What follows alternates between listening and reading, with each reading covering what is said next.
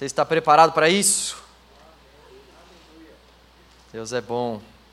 Bom, abra a palavra do Senhor em Efésios, capítulo 6. Efésios, capítulo 6. A gente já leu já esse, esse capítulo aqui nessa série ou não? Imagina, né? Falei para vocês que do começo ao fim da série nós iríamos ler Efésios, com abordagens diferentes, bíblicas, obviamente. E hoje, por fim, nós vamos falar sobre as armaduras disponíveis para a batalha. Obrigado. As armaduras disponíveis para a batalha. Efésios capítulo 6, a partir do versículo 10. Efésios 6, 10. Eu leio na NVT, nova versão transformadora. Efésios 6, 10. Uma palavra final. Sejam fortes no Senhor e em seu grande poder. Vistam toda a armadura de Deus, para que possam permanecer firmes contra as estratégias do diabo.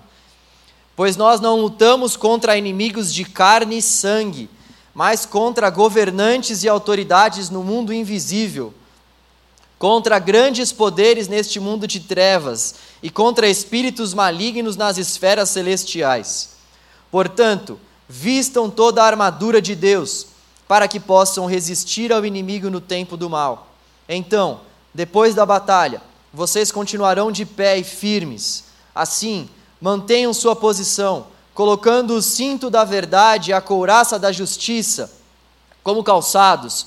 Usem a paz das boas novas, para que estejam inteiramente preparados. Em todas as situações, levantem o escudo da fé, para deter as flechas de fogo do maligno. Usem a salvação como capacete e empunham a espada do Espírito, que é a palavra de Deus até aqui por enquanto. Vamos orar ao Senhor, pedindo para que Ele fale com a gente. Antes de nós orarmos, eu queria te encorajar a realmente acreditar que a palavra de Deus é tudo que nós precisamos.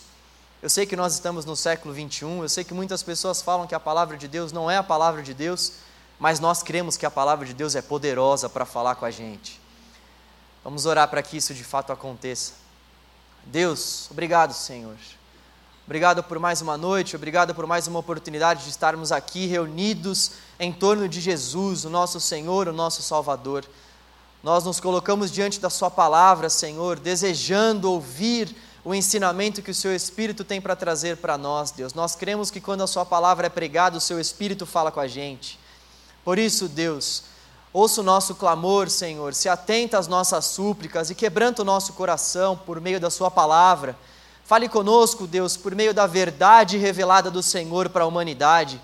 Nós desejamos a transformação, Pai, que o Teu Espírito tem e quer fazer em nós e através de nós, Pai. Fale com a gente por meio da Sua palavra, Deus. Livra-nos de toda distração, Senhor, de tudo aquilo que vem para realmente roubar a semente do Evangelho que o Teu Espírito deseja plantar em nosso interior nessa noite, Deus. Faça isso para a Tua glória, para a Tua honra e para o Teu louvor, Pai. Em nome de Jesus, amém. Amém.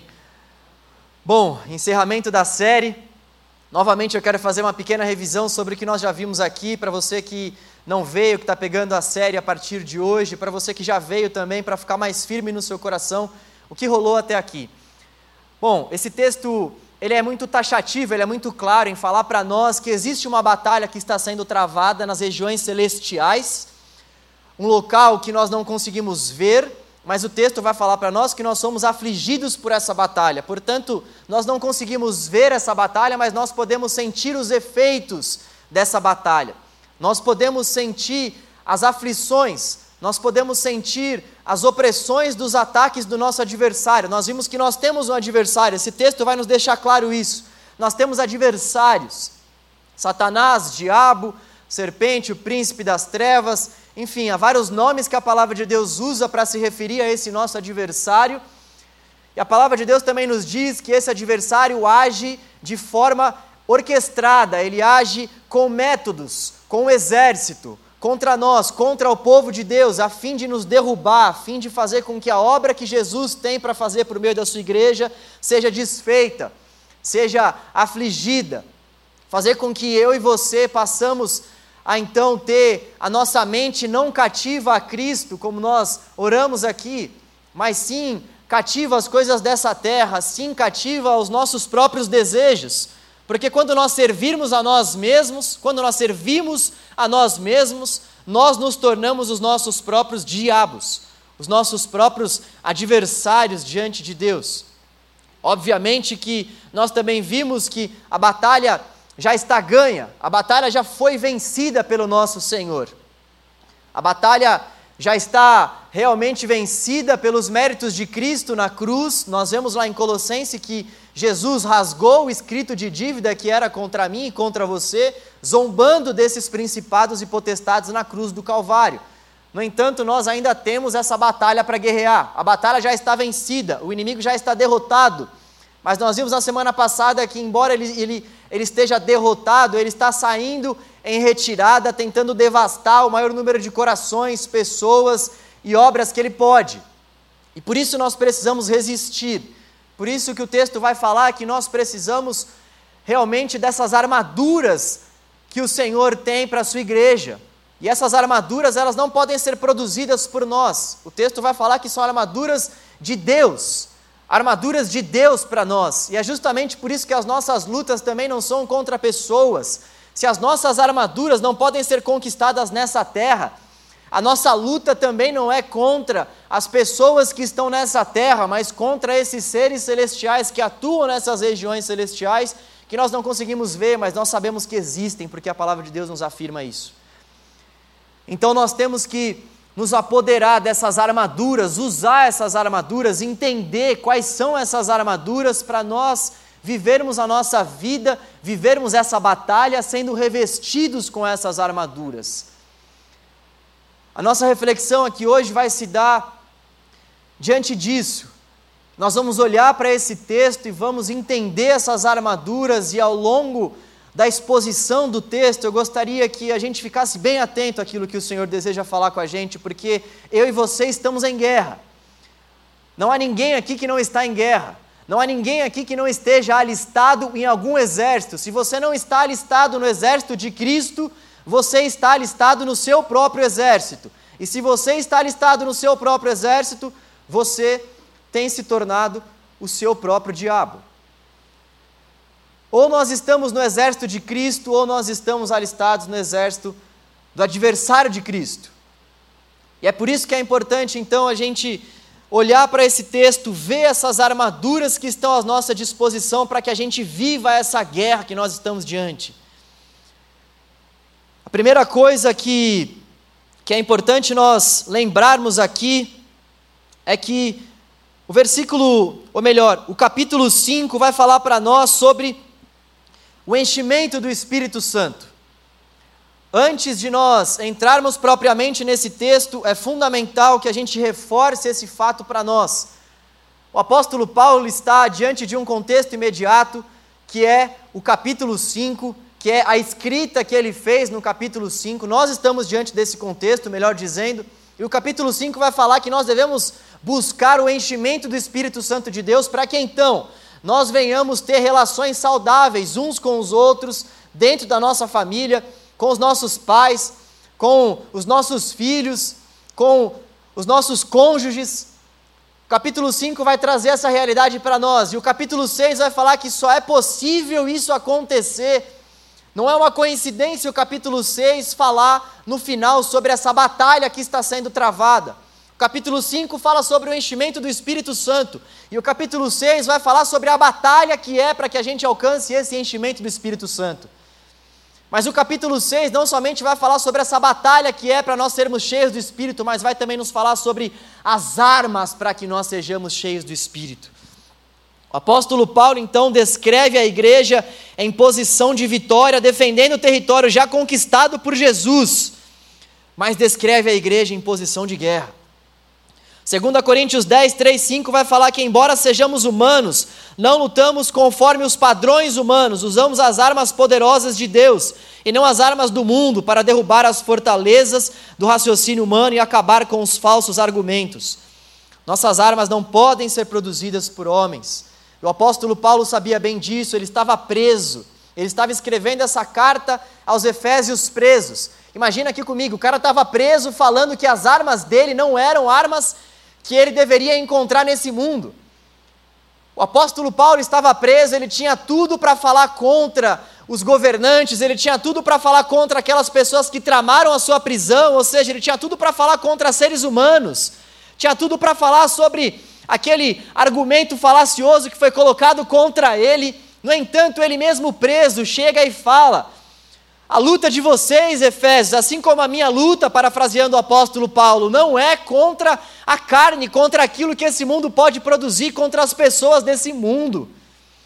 É interessante demais a gente olhar para esse texto com isso em mente, porque por muitas vezes nós somos tentados a acreditar que a nossa luta é contra governantes, é contra presidente, é contra essas, essas forças humanas. No entanto, a nossa luta não é contra seres humanos, mas contra esses espíritos, contra esses seres que operam por meio dessas pessoas, contra esses seres que oprimem essas pessoas, contra esses seres que possuem grande parte dessas pessoas, para que essas pessoas então façam a vontade de Satanás e de seu exército. E o apóstolo Paulo vai descrever então aquilo que nós precisamos nos revestir as armaduras para nós combatermos esse bom combate. Ele vai falar sobre seis armaduras, ele vai falar sobre o cinto, sobre a couraça, sobre as sandálias, sobre o escudo, sobre o capacete e sobre a espada. Muitos estudiosos vão dizer que o que o apóstolo Paulo tem em mente aqui é um soldado romano, mas quando ele vai fazer as suas aplicações, ele faz as suas aplicações baseadas lá no livro de Isaías, que vai trazer em certos momentos, algumas questões sobre a guerra, sobre essas armas da batalha.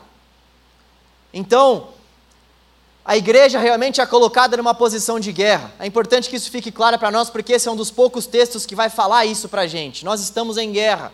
E o apóstolo Paulo, então, vai, tendo em mente um soldado romano, falar para nós quais são as nossas armaduras nessa guerra. Esse texto é um texto fantástico.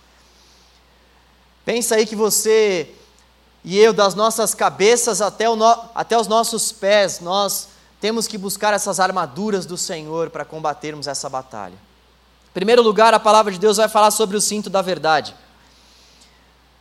Sobre o cinto da verdade. Tem um teólogo chamado John Stott, ele vai parafrasear um outro teólogo chamado Gurnall que diz o seguinte: uns querem dizer, com esse cinto da verdade, uns querem dizer com verdade uma verdade de doutrina ou seja, uns querem dizer que essa verdade, esse cinto da verdade, está fazendo menção aqui às doutrinas que aparecem na palavra de Deus, e outros querem que seja a verdade do coração, ou seja, a sinceridade, a integridade, uma vida de verdade.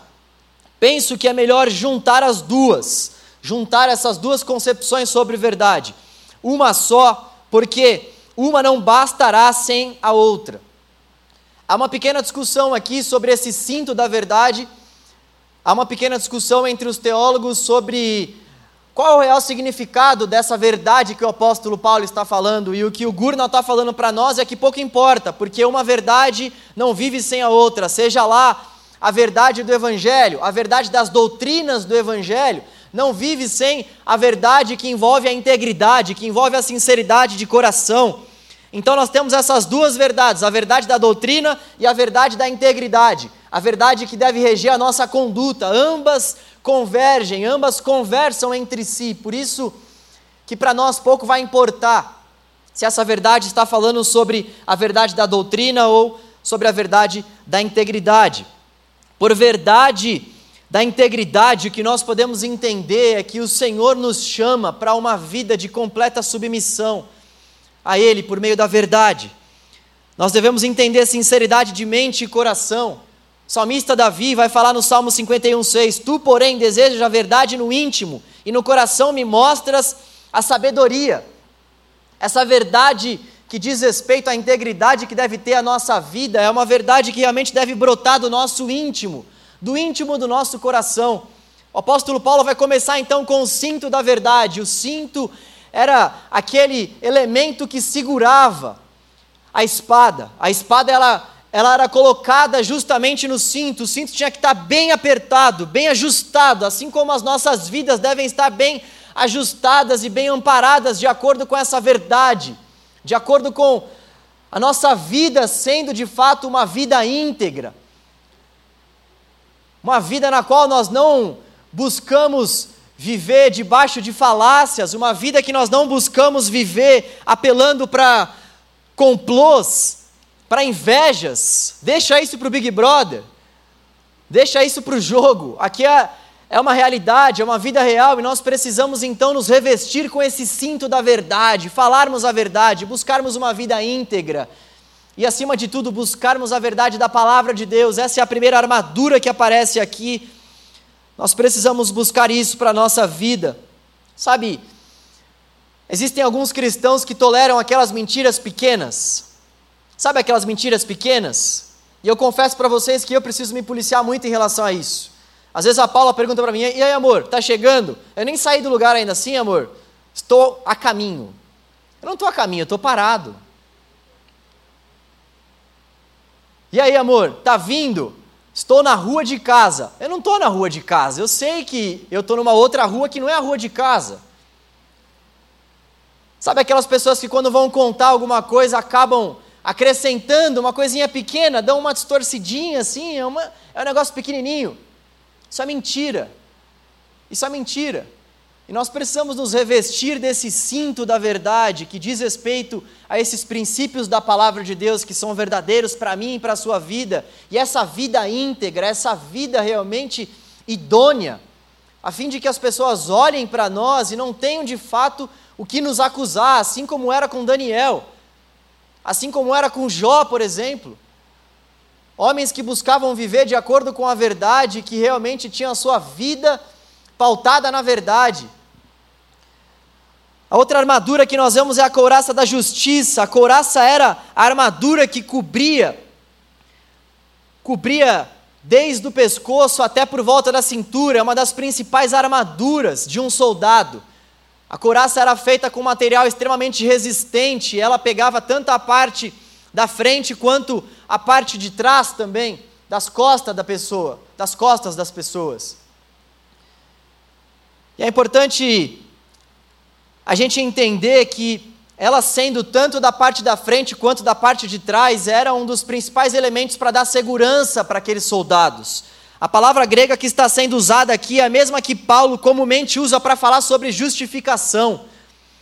Portanto, essa couraça da justiça, essa proteção que toma tanto a nossa frente quanto as nossas costas, essa proteção que é uma das mais importantes para o soldado, é a justificação. E a justificação é o ato de Deus nos inocentar dos nossos pecados e das nossas culpas por meio do sacrifício de Jesus na cruz. É a iniciativa de Deus de fazer com que os pecadores fiquem de bem consigo através de Cristo. A justificação é esse ato de Deus que nos declara justos diante dele por meio dos méritos de Cristo.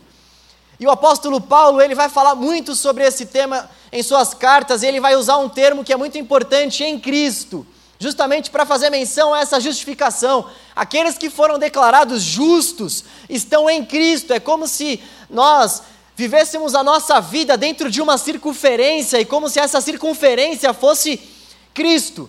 É como se o fato de nós estarmos em Cristo quer dizer para nós que nós vivemos a nossa vida dentro dessa circunferência, e dentro dessa circunferência nós não, nós não podemos de nenhuma forma ser colocados para fora, porque nós estamos em Cristo, nós somos inocentados por Cristo. Deus, por meio da cruz, nos tornou livres. E sabe, esse, esse é um, essa é uma das compreensões que mais a gente deve ter na nossa mente quando nós temos um encontro verdadeiro com o Senhor Jesus. Quando nós temos um encontro verdadeiro com o Senhor Jesus, aquilo que toma conta do nosso coração é justamente o fato de que nós somos perdoados. Eu não sei se você teve essa experiência, mas eu me lembro da minha experiência de conversão. Eu não tinha noção alguma de quem era Jesus, eu nunca tinha lido a palavra de Deus na minha vida, mas quando eu comecei a ouvir certos louvores que tinham me indicado, aquilo começou a entrar no meu coração de uma tal forma e depois, quando eu comecei a ler, então, a palavra de Deus, eu comecei a ter uma compreensão de que eu era um pecador. Essa é a principal compreensão de que um cristão deve ter. O cristão ele passa por um processo de conversão justamente quando ele discerne que ele é um pecador. Então eu ouvi aquelas canções, eu li aqueles textos e eu consegui ter uma certeza na minha vida. Eu era um devedor a Deus. Eu vivi uma vida depravada, ainda que eu não matasse, ainda que eu não roubasse, ainda que eu desejasse o bem para as pessoas, eu vivia uma vida de afastamento em relação ao centro da vontade de Deus, porque eu não buscava a vontade de Deus para a minha vida. Eu não buscava os princípios de Deus, e o Espírito Santo, então, ele faz essa obra no nosso coração, de mostrar para nós que nós somos devedores, que nós somos pecadores, que nós somos transgressores, que nós precisamos do Senhor, que nós dependemos da misericórdia de Deus, que nós não podemos viver a nossa vida sem o Senhor e que há um vazio no nosso coração, do tamanho do tamanho da mão do Senhor.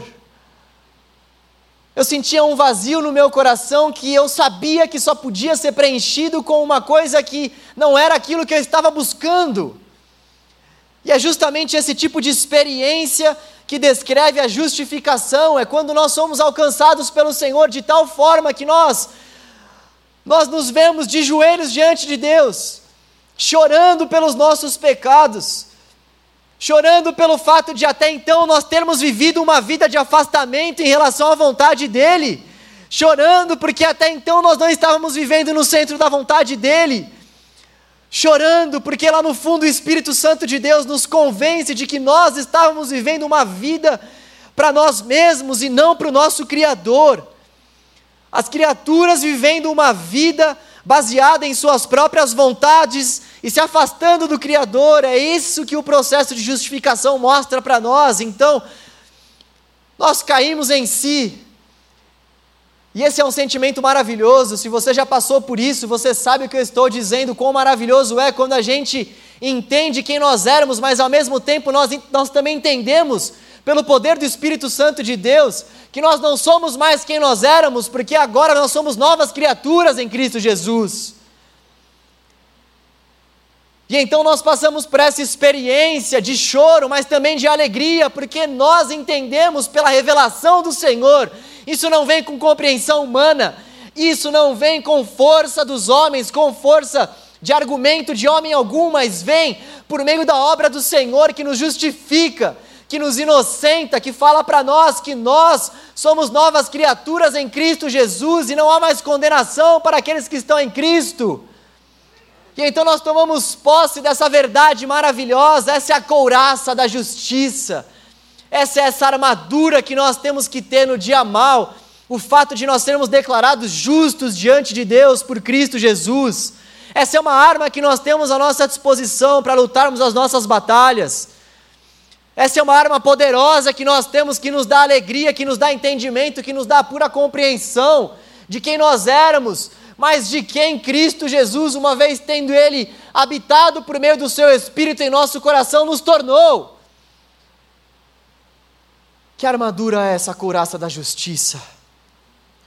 Esse sentimento realmente que é baseado nessa verdade, nessa fundamentação de que em Cristo Jesus nós fomos declarados justos, nós fomos perdoados. Esse é o princípio do Evangelho, galera. Se nós não entendermos que nós somos devedores, nós não vamos entender a obra da cruz. Se nós não entendermos que nós somos pecadores e necessitamos da graça e da misericórdia de Deus, não há como nós entendermos nada do cristianismo. A cruz não vai fazer o menor sentido para nós, as doutrinas da fé não vão fazer o menor sentido para nós, buscar a santificação não vai fazer o menor sentido para nós, a vida cristã não fará o menor sentido se nós não entendermos que Deus veio ao nosso encontro por meio do seu Filho para nos livrar dos nossos pecados, das nossas mazelas, das nossas transgressões, da corrupção que há no nosso coração. E Deus mandou o Filho dele para nos justificar disso, para nos tirar essa culpa para nos inocentar dessa culpa terrível que estava sobre o meu e sobre os seus ombros. Essa culpa terrível, essa, essas acusações de quem realmente não segue a Jesus e que vive uma vida, em certo sentido, de peso, tentando buscar uma série de coisas para trazer uma leveza para o seu coração, mas a única coisa que traz leveza para o coração é a justificação de Cristo na cruz do Calvário. É importante também nós entendermos isso porque o nosso adversário nos acusa. Nosso adversário tenta em todo o tempo nos acusar. Nosso adversário tenta jogar acusações contra nós, dizendo que não há perdão para nós, dizendo que realmente aquilo que nós fizemos não tem a menor condição de ser perdoado, dizendo que nós somos fracassados, dizendo que realmente nós não iremos conseguir, e uma série de acusações que Satanás faz contra nós. Satanás é essa, acusações essas, melhor dizendo, que faz com que muitos de nós andemos aflitos, angustiados. Quantos jovens que eu converso que, mesmo estando em Cristo, vivem uma vida de aflição por conta justamente dessas, dessas mazelas do nosso adversário. No entanto, há tantos outros jovens que eu converso que também entenderam que o que está lá em Romanos 8:1 é verdade. Agora, portanto, já não há mais nenhuma condenação para aqueles que estão em Cristo Jesus. Já não há mais nenhuma condenação para aqueles que se revestem dessa couraça da justiça. Já não há mais nenhuma condenação para aqueles que foram inocentados por Deus através do sacrifício de Jesus. Então, ainda que você seja, ainda que você tenha sido um ladrão, ainda que você tenha sido um drogado, ainda que você tenha sido uma pessoa que causou danos a outras tantas pessoas, se você e eu estamos em Cristo, já não há mais nenhuma condenação para nós, já não há mais nenhuma acusação para nós. Se nós estamos em Cristo, nós somos novas criaturas e Deus então jogou no mar do esquecimento todos os nossos pecados. E já não há mais o que Satanás nos acusar, já não há mais o que nosso adversário nos intentar para que nós venhamos titubear na fé. Nós somos novas criaturas em Cristo Jesus. Já não há mais nenhuma condenação para nós, e é isso que diz essa couraça da justiça, é por isso que nós precisamos nos revestir com essa certeza de que nós fomos inocentados, declarados justos por meio da cruz de Cristo. Então, se, se Satanás tem tentado te acusar de algo, se revista dessa couraça da justiça que diz para mim e para você que nós somos livres em Cristo Jesus. Em terceiro lugar, nós vemos que outra armadura que aparece como calçado são a paz das boas novas. A paz das boas novas como calçado. E a paz das boas novas como calçado vai falar para nós também duas principais coisas. Em primeiro lugar, nós nos revestirmos com a paz que o Evangelho nos traz. Uma vez que nós ouvimos o Evangelho, nós sabemos que isso traz paz para o nosso coração, então vestir essas, essas sandálias é o mesmo que então nos revestirmos dessa paz que o Evangelho nos traz e também anunciar que essa paz está disponível para aqueles que creem. Calçar essas sandálias, nos revestirmos então com essa outra armadura é quando nós encontramos paz naquilo que o Evangelho diz para nós, a paz que o Evangelho nos traz. O Evangelho ele realmente tem esse poder para nos trazer paz. E a paz do Evangelho não é ausência de problemas, mas a paz do Evangelho é a certeza de que Deus está conosco em meio aos problemas. Então nós podemos passar pelos problemas em paz, ainda que a gente fique triste, ainda que a gente fique chateado, a paz que excede todo entendimento consola e conforta o nosso coração. É isso que é vestir as sandálias da paz. Essa que é uma outra armadura que nós temos quando o evangelho alcança o nosso coração e nós então desfrutamos dessa paz. Nós estamos em guerra, mas estamos em paz. Nós estamos vivendo conflitos, mas podemos encontrar paz, porque sabemos que o Evangelho é quem garante essa paz para nós. Sabemos que a boa notícia de que Jesus veio ao mundo para morrer pelos nossos pecados nos traz paz. E nós também encontramos paz, nós também temos como armadura para as nossas vidas o fato de que nós devemos pregar o Evangelho, proclamar essa boa notícia que alcançou o nosso coração, encheu o nosso coração de paz. Aquilo que se espera de alguém que foi alcançado pelo Evangelho é que essa pessoa pregue essa palavra de amor, de paz, essa palavra de acolhimento. Para quem ainda não ouviu, para quem ainda não foi acolhido, para quem ainda não sente essa paz, para quem ainda não desfruta desse amor. E porque isso é uma arma, é uma arma para nós crermos, e é uma arma também porque pessoas precisam crer. As pessoas precisam do Evangelho. Se tem uma coisa que os jovens, que os idosos, que as crianças, que os velhos, que todos nós precisamos é do Evangelho. E uma arma que nós temos para lutar essa guerra, uma arma que nós temos para devastar o nosso adversário é justamente quando nós pregamos o Evangelho. Porque quando há Evangelho, quando a palavra de Deus é realmente pregada, quando o Evangelho é anunciado, Satanás sai em retirada. Ele não pode intentar contra a obra da cruz, ele não pode intentar contra o Evangelho, contra a boa notícia de Jesus. Quando nós somos revestidos pelo Evangelho, por essa paz que o Evangelho pode derramar sobre as nossas vidas, nós de fato encontramos refúgio no Senhor, encontramos essa paz. E olha, falando em proclamação do Evangelho, como nós precisamos melhorar nesse ponto? Falo por mim mesmo como nós, por muitos anos, por muitos meses, conseguimos viver a nossa vida sem pregar o Evangelho. Eu não estou falando aqui de nós pegarmos um alto-falante e sairmos falando por aí, se Deus assim te direcionar, glória a Deus, aleluia. Cuidado só, porque isso é um pouco invasivo, mas faça se o Senhor está te enviando a evangelizar dessa forma. Mas o principal evangelismo que existe é aquele evangelismo que diz respeito ao nosso caráter, quando as pessoas veem as obras da cruz por meio do nosso caráter. Então as pessoas vendo a obra da cruz por meio do nosso caráter, desejam ter um relacionamento com a gente. A palavra de Deus vai falar que o mundo iria conhecer Jesus, principalmente por meio de uma forma. A palavra de Deus é taxativa ao dizer que o mundo vai conhecer Jesus por meio de uma forma, por meio da nossa união, por meio da nossa união com Deus e por meio da nossa união uns com os outros. João vai falar sobre isso. Palavras de Jesus. Jesus está orando e vai dizer ao Pai: Pai, que eles sejam um conosco, para que também eles sejam um uns com os outros, para que então o mundo possa ver que o Senhor me enviou. A forma da humanidade ver que Deus foi realmente amoroso e enviou Jesus para salvar a humanidade, é se nós formos um. E o que isso diz respeito para nós? Isso diz respeito para nós que a forma da humanidade ver que Deus enviou Jesus é por meio do nosso caráter, é por meio da nossa ação, é por meio da nossa vida, é por meio da forma como a gente vive a nossa vida. Logo, o que nós podemos concluir é que poucas pessoas têm anunciado o Evangelho, porque justamente tem faltado esse caráter cristão para a nossa vida, tem faltado esses princípios para o nosso dia.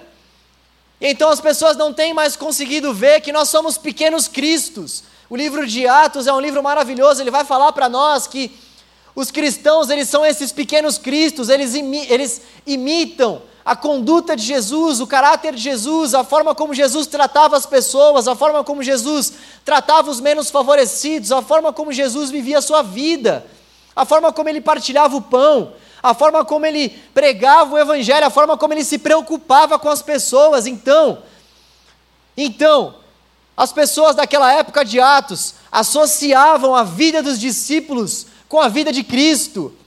Eles foram chamados de pequenos cristos, não porque eles anunciaram que eles eram pequenos cristos, mas porque as pessoas viam Jesus através da forma como eles viviam, reagiam e se relacionavam. Essa é a forma mais primorosa de nós evangelizarmos as pessoas, tendo nosso caráter firmado na palavra de Deus, nos princípios do Evangelho, calçarmos essas sandálias do Evangelho da paz, e então, no tempo oportuno, anunciarmos que a razão da nossa esperança é Jesus, que nós temos a conduta que temos porque nós temos um modelo e esse modelo é Jesus, e Jesus então fazer o que ele mais sabe fazer, que é convencer o pecador do seu pecado, que é quebrantar aqueles que estão com o coração duro. Essa não é obra nossa, a nossa obra é mantermos um caráter aprovado diante de Deus, é vestirmos esse essa armadura que é essa proclamação do Evangelho, vivermos uma vida digna da vocação que nós recebemos, e então o Senhor faz o que Ele tem para fazer por meio das nossas vidas, pela graça dEle. Em quarto lugar, nós vemos o escudo da fé para deter as flechas do nosso adversário. E não é qualquer tipo de escudo, o escudo que está sendo trazido aqui para nós é não aquele escudo redondo que não toma parte do corpo como um todo, mas aquele escudo retangular, aquele escudo que os, os teóricos vão dizer em grande medida que tem por volta de 1,20m de altura e tem por volta de 0,75 de largura, ou seja, um escudo que poderia facilmente tomar grande parte do corpo. Esse escudo da fé que toma grande parte do nosso corpo, esse escudo da fé que nós entendemos que a palavra de Deus, e para cada situação do diabo, para cada situação do nosso adversário, se lembrem que o apóstolo Paulo está relatando essas armas aqui, dizendo dentro de um contexto imediato que nós estamos vivendo uma batalha. Então, esse escudo da fé para nós é a palavra de Deus, a palavra de Deus que nós usamos para nos defender de cada uma das flechas que o nosso adversário usa contra nós. Galera, é muito importante nós entendermos esse contexto. Esse contexto vai falar sobre flecha, sobre guerra. Não é videogame, é a realidade da nossa existência, a realidade da nossa vida. E uma das principais armas que nós temos é o escudo da fé, quando o nosso adversário, que vai dar contra as nossas vidas, porque deu contra a vida dos apóstolos, deu contra a vida de Jó, ao longo do Antigo Testamento, ao longo do Novo, nós vemos Satanás atacando a igreja, atacando aqueles que são de Cristo. Mas nós temos esse escudo da fé, que é a palavra de Deus, para nos defender dessas flechas inflamadas do maligno. Para cada flecha, para cada ataque, uma verdade da palavra de Deus. Para cada intento do nosso adversário, uma verdade da palavra de Deus que nós usamos para deter essas falsidades que Satanás tem tentado contra nós. Fé na palavra não tem a ver com confissão positiva. Fé na palavra não tem a ver com declarar para receber. Fé na palavra não tem a ver para declarar para que os montes se movam. Fé na palavra tem a ver com acreditar no caráter de Deus. Fé na palavra tem a ver com confiar na, so, na soberania, na sabedoria e no amor de Deus. Confiar na palavra de Deus. Existem muitas pessoas que acham que a fé é algo totalmente deturpado em relação àquilo que as Escrituras dizem para nós que é a fé. A fé é justamente a certeza de fato que nós não estamos vendo e a firme convicção daquilo que nós não podemos enxergar. É quando nós estamos passando por um vale, é quando nós estamos passando por um momento difícil, nós não estamos conseguindo ver o Senhor, nós sabemos que Ele é invisível, mas nós cremos que Ele é real. A fé é quando nós estamos passando por momentos de, de extrema dificuldade, mas nós temos a certeza que o Senhor está conosco, e ainda que Ele não nos livre dessa dificuldade num primeiro momento, ele nos basta, nós confiamos na mão dele, na força dele, na sabedoria dele. Nós confiamos na palavra dele, naquilo que ele nos deixou. A fé tem a ver com acreditar que Deus cumpre as suas promessas. Eu costumo fazer um exercício com as pessoas que vêm até mim e falam que estão sofrendo ataques. Tem alguns jovens que eu atendo, algumas pessoas que eu atendo que vêm até mim e dizem o seguinte: Pastor, eu estou com a minha mente atribulada. Eu estou pensando em um monte de coisa que eu não queria pensar. Estou pensando em desejos de morte. Estou pensando que eu sou incapaz. Eu estou debaixo de muitas acusações. Eu estou pensando que a minha carreira não era a carreira que eu deveria seguir. Eu estou me achando um lixo por conta disso, porque eu já estou no final da minha faculdade e eu ainda não decidi de fato o que eu quero ser. Eu comecei esse curso e agora eu estou me vendo no último ano e eu não sei o que eu quero ser, me sinto um fracassado por isso. Pessoas que se colocam para baixo, pessoas que estão sendo oprimidas de alguma forma. E o exercício que eu falo para essas pessoas fazerem é o seguinte: para cada uma dessas acusações, para cada uma dessas inverdades, procure colocar isso no papel e procure sempre, para cada uma dessas falsas verdades, vir com uma verdade da palavra de Deus. É isso que é buscar se defender com esse escudo da fé. Então, se nós temos recebido ataques dizendo que nós somos fracassados, nós vamos para a palavra de Deus e nós vamos buscar então um contraponto a esse ataque. Nós não somos fracassados, nós somos filhos amados do Senhor. Nós não somos fracassados, nós somos a imagem e semelhança de Deus. Tem pessoas que perderam filhos e Satanás então começa a acusar essas pessoas, dizendo que elas não vão conseguir mais ter filhos. Mas a verdade da palavra de Deus que faz um contraponto a essa inverdade é que Deus é o autor da vida.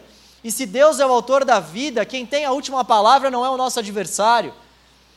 Tem pessoas que perdem o seu emprego e se veem diante de uma vida triste, acham que pelo fato de terem perdido o emprego jamais vão conseguir o um emprego novamente, então começam a se questionar em relação ao que vão comer, ao que vão beber, ao que vão vestir, mas a palavra do Senhor diz para nós que se nós buscarmos o reino de Deus, todas essas coisas nos serão acrescentadas. Você consegue perceber com que para cada acusação, para cada falsa verdade que o nosso adversário tenta contra nós, nós precisamos conhecer a palavra para fazer um contraponto para o nosso próprio coração e trazer uma verdade.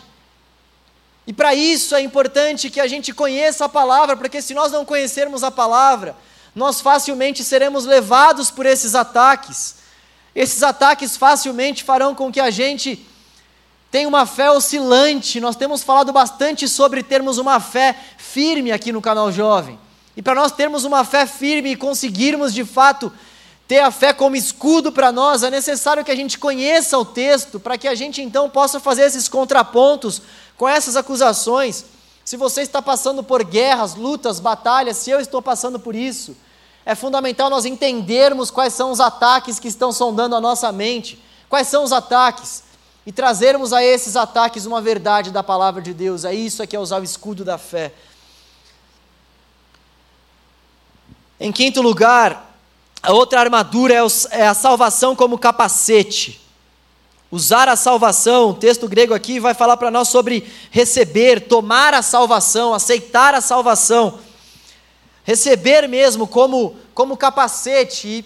O capacete da época ele era feito de um material extremamente resistente, de um, de um metal extremamente resistente, que ora era o bronze ou o ferro. E é um capacete com material extremamente resistente para resistir a esses ataques mesmo, para tomar paulada na cabeça e permanecer firme, sabendo que a nossa salvação é certa. É resistirmos a esses ataques que, por mais que sejam ferozes, esse capacete é feito de um material firme e esse capacete ele fica justamente perto da nossa mente, não é por acaso que o apóstolo Paulo vai relatar aqui o capacete justamente como algo que nós temos que colocar na nossa cabeça, porque nós também precisamos colocar certeza da nossa salvação na nossa cabeça. Isso é uma arma que Deus nos dá em Sua palavra, essa certeza de que dos braços dele ninguém pode nos arrebatar. Faça um paralelo com as guerras, com os problemas que você vive. Faça um paralelo com essa afirmação, essa é a ideia dessas armaduras. Nós vermos a luta que nós temos vivido e fazermos um paralelo com aquilo que Deus coloca à nossa disposição como, como armadura para nós. Se nós estamos passando por luta, nós precisamos colocar na nossa cabeça que nós, mesmo diante dessas lutas, alcançamos a nossa salvação a partir do momento que nós estamos em Cristo, que é a segurança para as nossas vidas, porque nós estamos seguros nos braços de Jesus. A segurança para nós, a nossa segurança não vem de nós mesmos, mas vem do Senhor. Não foi nós quem o buscamos, quem o procuramos, foi Ele quem nos buscou, Ele quem nos atraiu para si. E é Ele que é fiel para terminar a boa obra que Ele começou na minha e na sua vida. A salvação, diante da palavra de Deus, ela tem dois principais aspectos: um aspecto presente e um aspecto futuro. E é muito lindo a gente pensar dessa forma. Aqueles que estão em Cristo estão salvos por Cristo, estão salvos dessa condenação eterna. Isso vale para o presente, nós podemos desfrutar a, é, a paz que a salvação traz para nós aqui, agora, no presente. É por isso que desta vida Ele é o melhor desta vida, o que nós podemos fazer de melhor, de fato, é buscar o nosso Senhor. A salvação já nos foi confiada e ela nos traz desdobramentos de paz, de alívio, aqui, agora, para a gente viver as nossas vidas, para a gente viver as nossas lutas, tendo a certeza de que nós somos salvos pelo Senhor. Você tem ideia do quanto isso realmente é uma arma para nós, para nossa mente, para esses ataques. Pensa aí você passando pelos seus problemas e tendo essa certeza na sua mente. Poxa vida, tem uma esperança para mim no aqui, no agora. Essa terra, esse mundo, não é o fim. Esse mundo jamais pode ser o fim. Então, a salvação nos dá uma esperança no presente, por isso a gente olha para esse mundo e sabe que esse mundo não é o fim. A gente olha para esse mundo e sabe que a nossa esperança não vem desse mundo, e esse é o segundo aspecto, o aspecto da esperança do porvir. A salvação traz uma paz no aqui e no agora para vivermos as nossas lutas e conflitos, sabendo que nós somos de Cristo, estamos em Cristo e isso ninguém pode nos roubar. E a salvação também traz esse outro aspecto, que traz muita paz para o nosso coração, que faz com que a gente viva os nossos conflitos, tendo a certeza de que nós um dia iremos ceiar com o nosso Senhor face a face. Essa é uma arma que nós temos para lutar as nossas guerras. Nós já fomos salvos desse mundo corrompido pelos méritos de Jesus, pelo sangue de Jesus na cruz. E é claro que quem é salvo busca a santificação, e é claro que quem é salvo vive com a sua mente renovada. Quem é salvo, quem é salvo pode desfrutar dessa paz no aqui e no lá. E essa armadura, ela realmente precisa estar na nossa mente. É por isso que o apóstolo Paulo vai falar sobre o capacete. Se nossa esperança em Cristo vale apenas para essa vida, somos os mais dignos de pena em todo o mundo.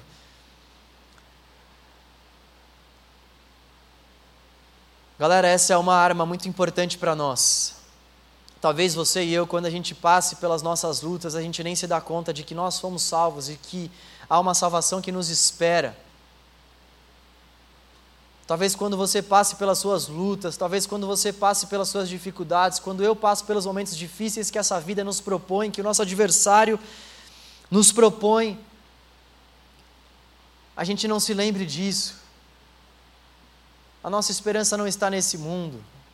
Ainda que a gente tenha que viver a nossa vida aqui de maneira digna, buscando ser fiéis ao Evangelho aqui nesse mundo, buscando viver os princípios da palavra aqui nesse mundo, sermos cidadãos comprometidos com a nossa sociedade aqui nesse mundo. A nossa esperança não está aqui, é fundamental quando a gente passa por luta a gente lembrar disso.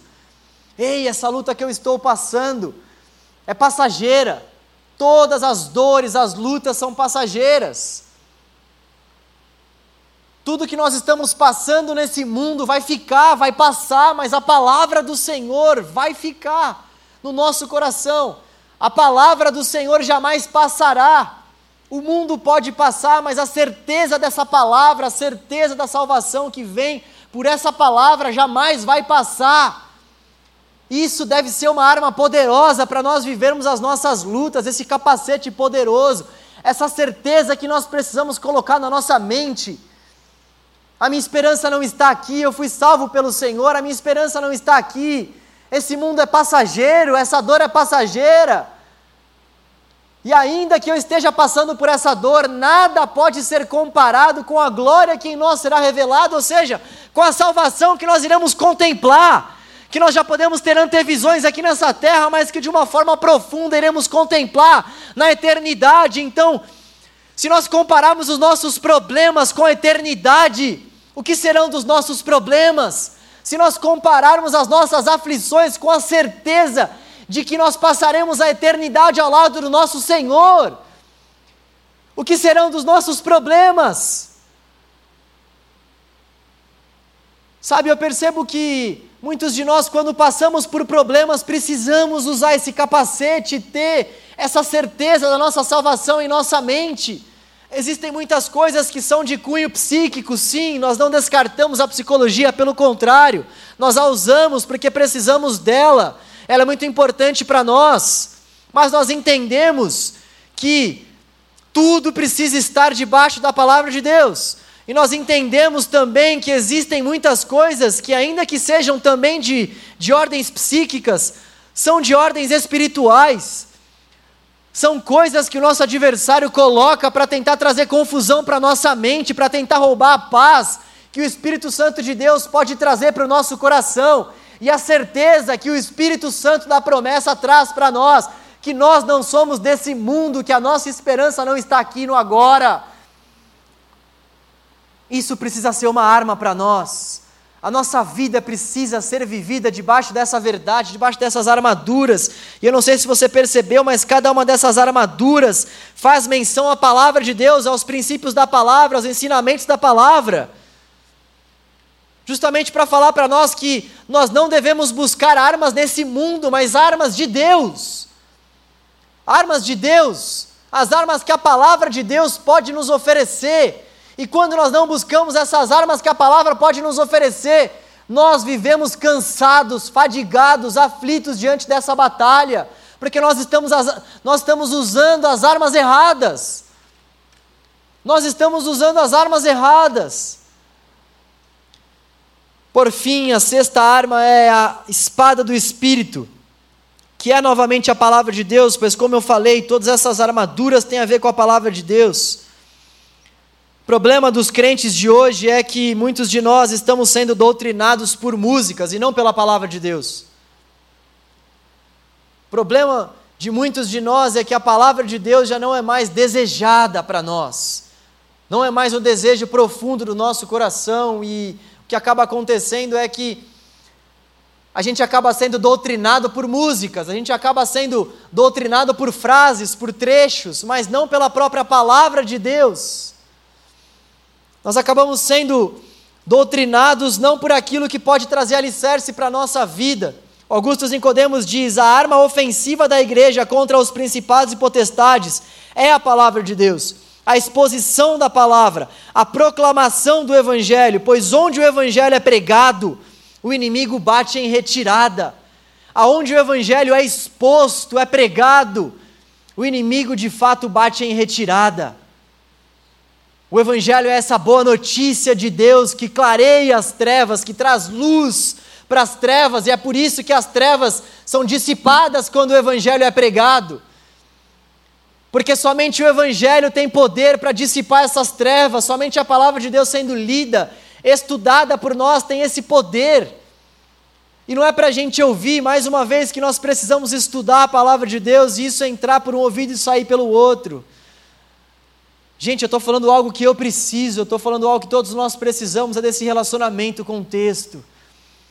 É desse desejo de encontrarmos na palavra de Deus alimento para a nossa alma.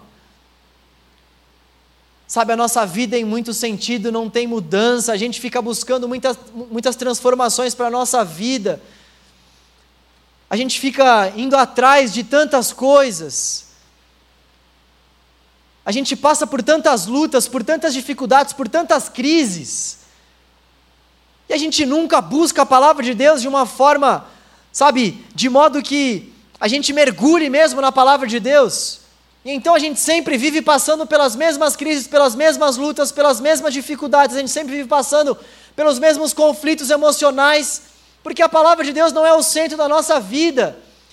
E é claro que dizer que a palavra de Deus precisa ser o centro não é dizer que nós não iremos passar por essas dificuldades, por essas lutas, mas nós iremos encarar isso de forma diferente se a palavra for o centro, se a palavra for o alicerce, se a palavra for de fato aquilo que nós desejamos para o nosso coração. A palavra de Deus é essa arma que nós temos para combater o dia mal, para combater o nosso adversário. A palavra de Deus é essa arma que nós temos e que precisa tomar conta do nosso coração. Esses princípios e valores que estão aqui precisam criar vida em nosso interior. Nós precisamos de experiência com o texto, ler o texto e o texto nos ler, ler o texto e o Espírito Santo de Deus falar com a gente por meio da leitura. Nós não podemos nos cansar disso. Esse é o alimento para a nossa alma. Palavra de Deus, palavra de Deus, tudo gira em torno da palavra de Deus.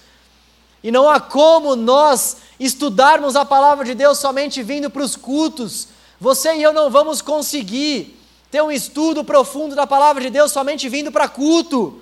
O culto é bom, é de Deus, glória a Deus e aleluia, mas nós precisamos de um tempo de estudo no íntimo, no profundo. Nós, o Espírito Santo de Deus e a palavra, para que aquilo então possa ir jorrando vida do Espírito no nosso interior. Sabe, é dessa forma que o Senhor trabalha. Eu custei para entender isso. Eu era um cara muito observador de religiões, de igrejas, eu sempre ficava sendo muito questionador em relação a isso. eu sempre procurava enxergar qual era o método que aquela doutrina, que aquela religião agia, como que as coisas funcionavam para aquela filosofia de pensamento. Tem certas filosofias de pensamento que vão falar que, poxa, para você alcançar o tal do nirvana, o tal, sabe, dessa, dessa contemplação, dessa paz, você tem que se esvaziar. Esse é o princípio dessa religião, desse conjunto de crença. Se esvazia das coisas que realmente te afastam dessa busca, por isso que transcende o seu entendimento e você então vai encontrar essa paz. Tem outras linhas de raciocínio que vão falar que, poxa, nós precisamos reger a nossa vida de acordo com posição dos astros, das estrelas. O princípio desse conjunto de crenças é esse. Olhem para as estrelas e vivam as suas vidas. Tem outro conjunto de crença que vai falar que nós precisamos fazer obras para que nós sejamos alcançados pelo Senhor. É dessa forma que eles se relacionam com as suas divindades. Tem outros conjuntos de crenças que vão falar que nós precisamos oferecer sacrifícios a Deus, matando por vezes animais e oferecendo sacrifícios desses animais, para que então os deuses dessa divindade possam ter a sua ira suprida e possam ter paz com as pessoas que estão oferecendo esses sacrifícios. Tem outras doutrinas que vão falar que nós temos que cumprir certos sacramentos para que nós possamos alcançar salvação. Sem o cumprimento desse, desses sacramentos, não há salvação. E a forma como então o Deus dessa doutrina se relaciona com as pessoas é por meio desses sacramentos. As pessoas têm que fazer uma série de coisas para que elas tenham relacionamento com Deus. E qual a forma como nós nos relacionamos com o Senhor? Qual a forma como o Evangelho propõe um relacionamento com Deus? É por meio da palavra. A palavra de Deus vai sendo lida, e o Espírito Santo de Deus vai trabalhando na medida que nós vamos orando e lendo. Isso é algo maravilhoso. Esse é um dos segredos do Evangelho, que na verdade não é segredo porque já foi revelado, mas de uma forma que nós não conseguimos explicar. O Espírito Santo de Deus vai trabalhando no nosso coração e os nossos olhos vão sendo abertos a cortina dos nossos olhos vai sendo desvendada. É a ação de Deus, é o Espírito Santo que gera, que promove isso no nosso coração. Eu não posso fazer isso. Você, com a sua própria força, não pode fazer isso, mas quando nós nos deleitamos no texto, nós então estamos abrindo o nosso coração para que o Espírito Santo de Deus trabalhe e se o Espírito Santo de Deus trabalha quando tem palavra, eu pergunto para você e para mim como tem sido a nossa vida de leitura, como tem sido a nossa vida de relacionamento com a palavra. Muitos de nós confundimos o estar na, na igreja com se relacionar com a palavra, e esse tem sido um erro tremendo da nossa geração. A gente vai conversar sobre o texto e a conversa é vã, a conversa é vaga porque não tem palavra fundamentando a vida, tem bastante tem bastante ida e vinda ao culto, mas não tem palavra de Deus. Galera, vamos permitir com que de fato o Espírito Santo de Deus trabalhe no nosso coração por meio da palavra. Eu não vou pregar para vocês outros métodos. Eu não vou pregar para vocês outros caminhos. É esse o caminho que eu entendo que é o caminho da palavra de Deus, que é o caminho que o Espírito Santo de Deus propõe para a igreja. É o caminho da palavra. Nós não iremos desfrutar de um avivamento se nós não tivermos uma vida de paixão pelo texto. O texto precisa ser a nossa paixão. A palavra de Deus precisa ser aquilo que mais nós desejamos. Aquele momento do nosso dia que nós nós vamos sair do nosso trabalho, da nossa vida cansada, eu sei eu sei disso. A próxima série do canal Jovem vai ser sobre cansaço. Eu sei que o cansaço vem muitas vezes, eu sei disso. Mas a palavra de Deus é o que de fato nós precisamos. A palavra de Deus somente pode nos livrar desse cansaço, a palavra de Deus somente pode nos tirar dessa vida de inércia, a palavra de Deus somente pode dar sentido à nossa vida. Então nós precisamos da palavra. E por fim, aqui eu encerro, o apóstolo Paulo vai falar sobre uma, uma das principais armas. Muitas pessoas não consideram isso como uma, uma armadura, como uma arma, mas nós não vamos desprezar isso de forma alguma. Versículo 18: Orem Orem no Espírito em todos os momentos e ocasiões.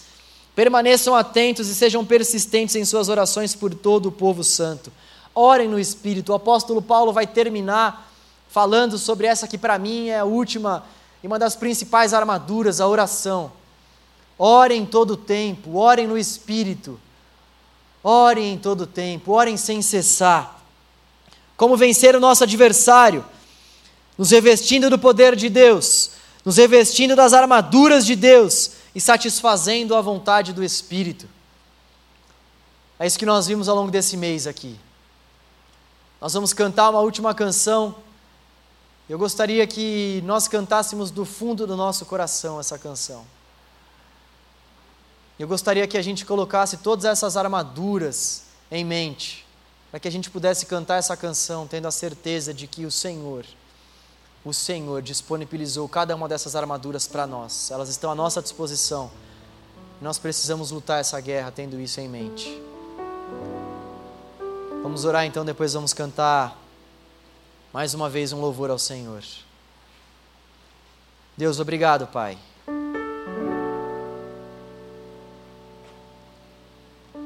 Obrigado, Senhor. Tu és maravilhoso. Tu és o Deus da nossa vida, Pai. Senhor, como nós precisamos de Ti, Deus. Quebranta o nosso coração, Deus. Quebranta o nosso coração, Senhor. Ó oh, Deus, por tantas vezes nós mal conseguimos ter um tempo concentrado em Tua presença, Deus. A gente começa a orar, a nossa mente começa a vagar, muitas coisas começam a vir à nossa mente, porque nós temos colocado tantas coisas em nossa mente, Pai, que não agradam a tua vontade. Quando nós vamos ter um tempo com o Senhor, a nossa mente não está cativa à obediência de Cristo. Ó Deus, nós temos vivido tantas lutas e por vezes as armaduras que nós temos pego para essas lutas, Senhor, não são as armaduras que o Senhor tem para nos oferecer, Pai.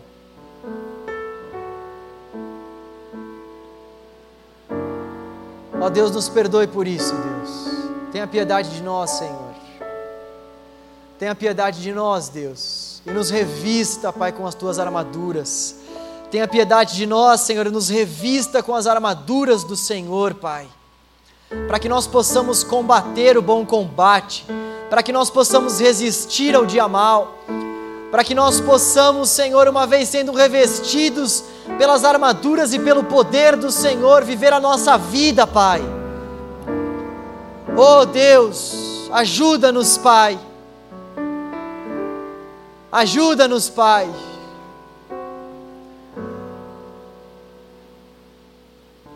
Ajuda-nos, Senhor, a encontrarmos refúgio, refrigério somente no Senhor, nessas armaduras que o Senhor pode disponibilizar para nós, Deus.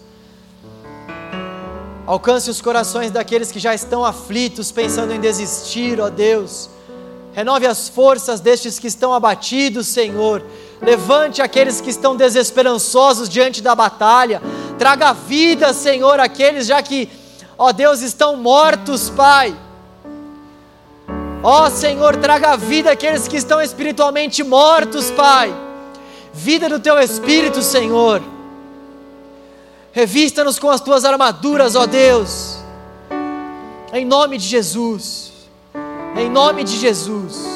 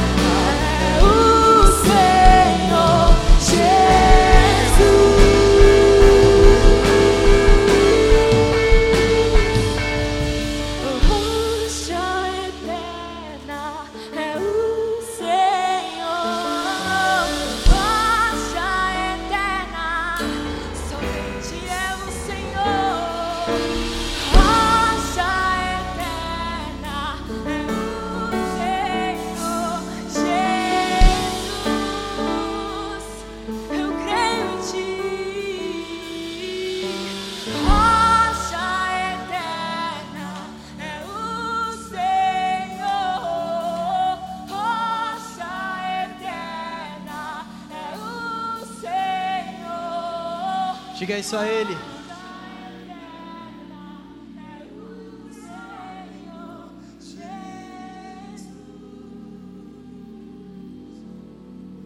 Rocha da nossa salvação.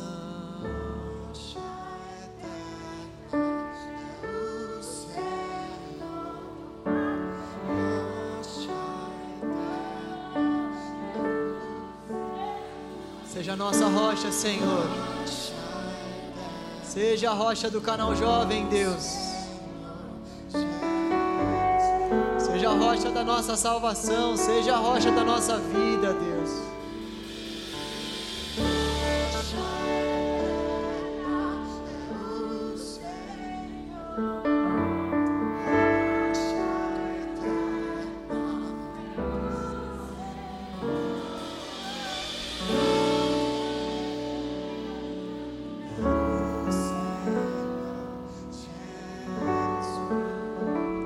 Não nos abandona, aquele que não nos larga, aquele que não nos deixa, aquele que está conosco nas batalhas, rocha eterna da nossa salvação, rochedo da nossa vida, esperança, esperança da nossa alma.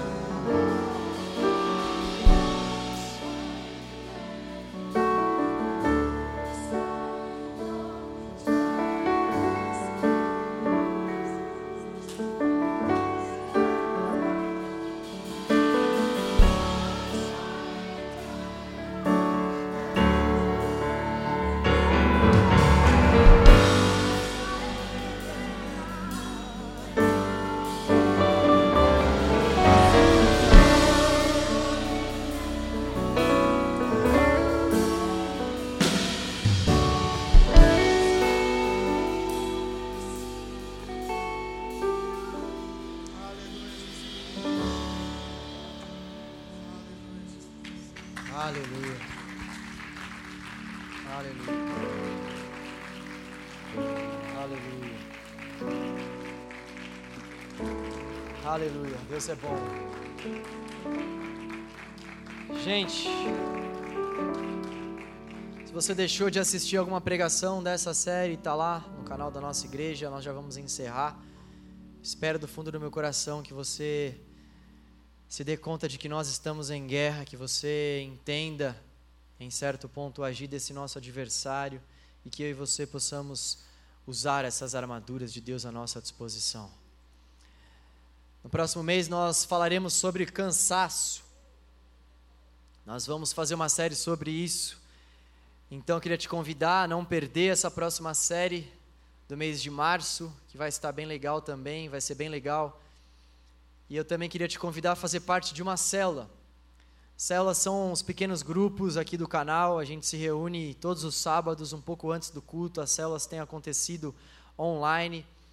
E você que ainda não faz parte de uma célula, pode nos procurar por meio do direct do nosso Instagram, arroba canal jovem.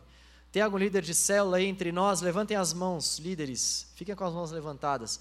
Ou você também pode procurar um desses que está com a mão levantada e pedir para fazer parte de uma célula. Você pode visitar as nossas células. Tenho certeza que Deus vai falar bastante com você por meio das células. Pode abaixar a mão, Antônio, obrigado, viu? então, Deus possa abençoar grandemente a vida de cada um de vocês.